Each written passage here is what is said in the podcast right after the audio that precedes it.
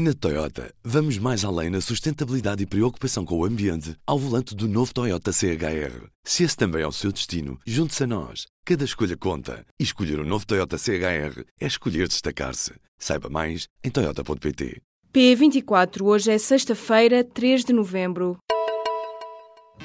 Apresentamos a nova gama de veículos híbridos plug-in. Uma tecnologia que veio para mudar o futuro. BMW iPerformance. A discoteca Urban Beach, em Lisboa, pode ficar encerrada durante seis meses. O período da medida cautelar consta na ordem de fecho divulgada pelo Ministério da Administração Interna. O governo mandou encerrar precisamente o Urban na sequência da partilha de um vídeo que mostra agressões dos seguranças daquele espaço a dois jovens.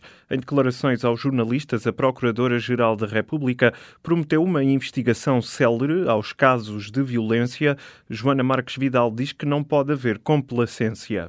São casos eh, muito preocupantes, porque o grau de violência que denotam é um grau eh, eh elevado, eh, profundo, e que nós temos que estar eh, eh, atentos, não só para uma investigação rápida, mas também para acionarmos todos os meios de investigação e também de prevenção deste tipo de criminalidade, com a qual não se pode existir qualquer complacência. Para além das agressões que o vídeo das redes sociais mostra, num comunicado divulgado hoje, o Ministério da Administração Interna explica que avançou para o encerramento da discoteca por causa de 38 queixas apresentadas à PSP contra os seguranças do Urban. Entretanto, três dos seguranças envolvidos nas agressões já foram detidos pelas autoridades. Os sociais-democratas e os centristas da Assembleia Municipal de Lisboa pedem um debate urgente sobre a insegurança na cidade. Este pedido surge depois dos incidentes na discoteca Urban Beach. O PSD e o CDS requerem o agendamento de reuniões urgentes e extraordinárias para debater os recentes acontecimentos de insegurança e violência noturna na capital. Estes dois partidos querem que a Assembleia Municipal analise situações de insegurança noturna na cidade e proponha soluções que impeçam a repetição das mesmas. O Presidente da República defendeu que o processo de descentralização de competências educativas deve ser feito com clareza na definição de princípios e recursos. Isto é, para evitar equívocos e não se criar uma situação cinzenta. Marcelo Rebelo de Sousa falava hoje no encerramento do primeiro Congresso das Escolas em Lisboa. Numa intervenção de perto de 40 minutos, o Presidente da República considerou que os processos de transferência de competências exigem definição clara de objetivos, assim como a instituição instituição de mecanismos de acompanhamento e de avaliação de resultados. O Presidente da República dava assim eco a algumas das preocupações expressas pelos diretores que estiveram presentes no Congresso das Escolas. A nova legislação sobre descentralização ainda tem que passar pelo debate na especialidade no Parlamento, mas foram vários os diretores que alertaram para a falta de balizas entre o que se pretende deixar na esfera das escolas e o que passará para os municípios. A Federação Nacional dos Professores anunciou uma greve nacional para dia 15 de novembro. A FENPROF pede aos docentes que se concentrem no Parlamento nesse dia durante a discussão do Orçamento de Estado para o setor. O principal motivo de protesto dos professores está relacionado com o descongelamento das carreiras e com a contagem de todo o tempo de serviço. A violação masculina é usada na Líbia como um instrumento de guerra e de imposição do domínio político por fações rivais. Estes relatos chegam de testemunhos reunidos por uma organização e uma realizadora francesa. Cécile Alegre, que está a preparar um documentário para um canal de televisão, publicou no jornal francês Le Monde um relato em dois capítulos da sua investigação. Os testemunhos revelam relatos devastadores de vítimas, homens que foram sodomizados com armas, com lança-rockets e outros objetos.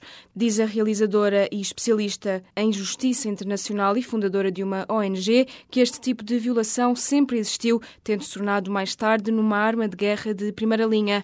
Estes atos têm servido para humilhar e neutralizar os opositores na Líbia, país dominado por milícias e onde a violação masculina é um tabu tão forte que dificilmente as vítimas voltam a integrar-se na sociedade. A atual Ministra dos Direitos Humanos do Brasil e antiga juíza desembargadora tem estado nos últimos dias no centro de uma polémica por causa de um pedido que fez ao governo de Brasília. Luís Linda Valoy pediu para acumular a pensão de desembargadora que recebe mensalmente com o salário de ministra. Isto por considerar que o seu trabalho sem remuneração se assemelha a trabalho escravo. Depois de ter gerado polémica, a ministra desistiu do pedido. De acordo com o jornal Estadão, se o requerimento fosse aprovado, Valoy passaria a receber mais de 16 mil euros, o que ultrapassa o teto para a função pública de quase 9 mil euros. Segundo as contas do jornal brasileiro, a ministra recebe atualmente quase 8 mil euros mensais da pensão de juíza desembargadora e, como ministra, recebe quase 900 euros. A ministra dos Direitos Humanos do Brasil diz que, como governante, tem de se apresentar trajada dignamente, falando em cabelo, maquilhagem, perfume ou roupa e que é dos ministros do governo que menos recebe. Para os jogos particulares da seleção portuguesa com a Arábia Saudita e os Estados Unidos, Fernando Santos fez uma revolução nos convocados. O selecionador português de futebol fez sair 11 jogadores, entre eles Cristiano Ronaldo, e fez entrar 10. Entre as novidades da convocatória divulgada hoje de manhã está o guarda-redes José Sá, o defesa Kevin Rodrigues ou o médio Ruben Neves. De fora ficam 11 jogadores habitualmente chamados e que estiveram nos últimos jogos de apuramento, além de Ronaldo, também Rui Patrício, Cédric ou José Fonte. Portugal, que se qualificou para o Mundial de 2018, defronta a Arábia Saudita a 10 de novembro em Viseu. Quatro dias depois, encontra a seleção dos Estados Unidos em Leiria. O Estádio da Luz é candidato a acolher a final da edição 2019-2020 da Liga dos Campeões de Futebol. Segundo anunciou hoje a UEFA, o estádio do Benfica concorre com o Estádio Olímpico de Istambul, na Turquia. O vencedor será conhecido em junho do próximo ano. Já o Estádio do Dragão vai concorrer para receber a final da Liga Europa da mesma temporada. O Estádio do Futebol Clube do Porto concorre com a Arena Gdansk, na Polónia. Em Portugal, o assédio sexual continua invisível. Os números de queixas que dão entrada na Comissão para a Igualdade no Trabalho e no Emprego são irrisórios, mas, de acordo com estudos da mesma entidade, estão bem longe de representar a população afetada. Um estudo do Centro de Estudos de Gênero da Universidade de Lisboa, publicado pela CIT, mostra que 12,6% dos inquiridos já foi alvo de assédio sexual ao longo da vida profissional, mas quem o sofre opta por nada fazer. Um quarto das inquiridas não denunciou situações de assédio pelo medo de sofrer consequências profissionais. Cerca de 21% das mulheres diz que foi aconselhada a não fazer nada e manter o silêncio, e 19% não sabia a quem recorrer. Este ano, até julho, a CID recebeu apenas duas queixas de assédio sexual. Em 2016 não houve uma única queixa e no ano anterior apenas uma. De acordo com um estudo publicado no ano passado, metade das vítimas de assédio diz ter mostrado imediatamente desagrado e quase dois terços esperou simplesmente que a situação não se repetisse. A Audiência Nacional Espanhola recusou o recurso dos advogados dos presidentes das duas maiores associações independentistas da Catalunha, a Assembleia Nacional Catalã e a Òmnium, para que estes fossem libertados. Jordi Sánchez e Jordi Cuichará foram presos preventivamente a 16 de outubro e são investigados por sedição devido à organização de uma manifestação pró-independência. O Ministério Público é contra a libertação, tendo em conta que, ainda nesta fase, os responsáveis continuam a apelar à mobilização social com vista à separação da Catalunha de Espanha.